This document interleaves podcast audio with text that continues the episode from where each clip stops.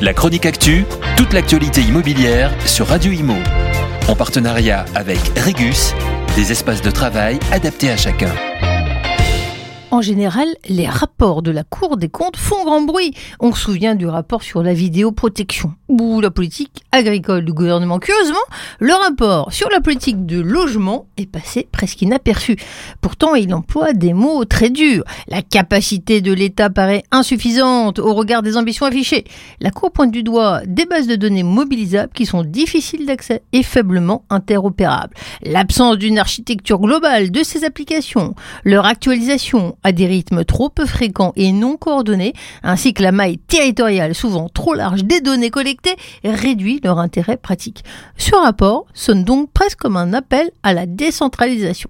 Ces données de qualité médiocre rendent difficiles les objectifs du gouvernement en matière de logement. La Cour des comptes note l'exemple de l'objectif de construction de 500 000 nouveaux logements par an, qui est régulièrement mis en avant publiquement, mais qui ignore les travaux qui, depuis 2014, évaluent ses besoins à 370 000 nouveaux logements.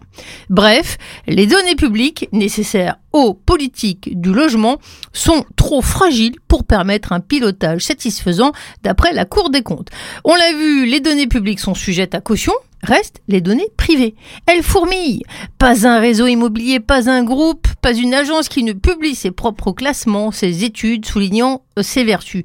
On peut comprendre dès lors que la Cour s'inquiète du risque d'accroissement de la dépendance à la donnée privée. Puis encore, la Cour euh, se prive d'une source d'information considérable avec la suppression de la taxe d'habitation. Sa collecte fournissait euh, une masse de données essentielles. Si la Cour a étudié six bases de données, parmi les douze qu'elle considère comme essentielles, c'est pour mieux apprécier la politique publique de logement, politique qui représente un coût annuel proche de 40 milliards d'euros. La chronique actu, toute l'actualité immobilière sur Radio Imo. En partenariat avec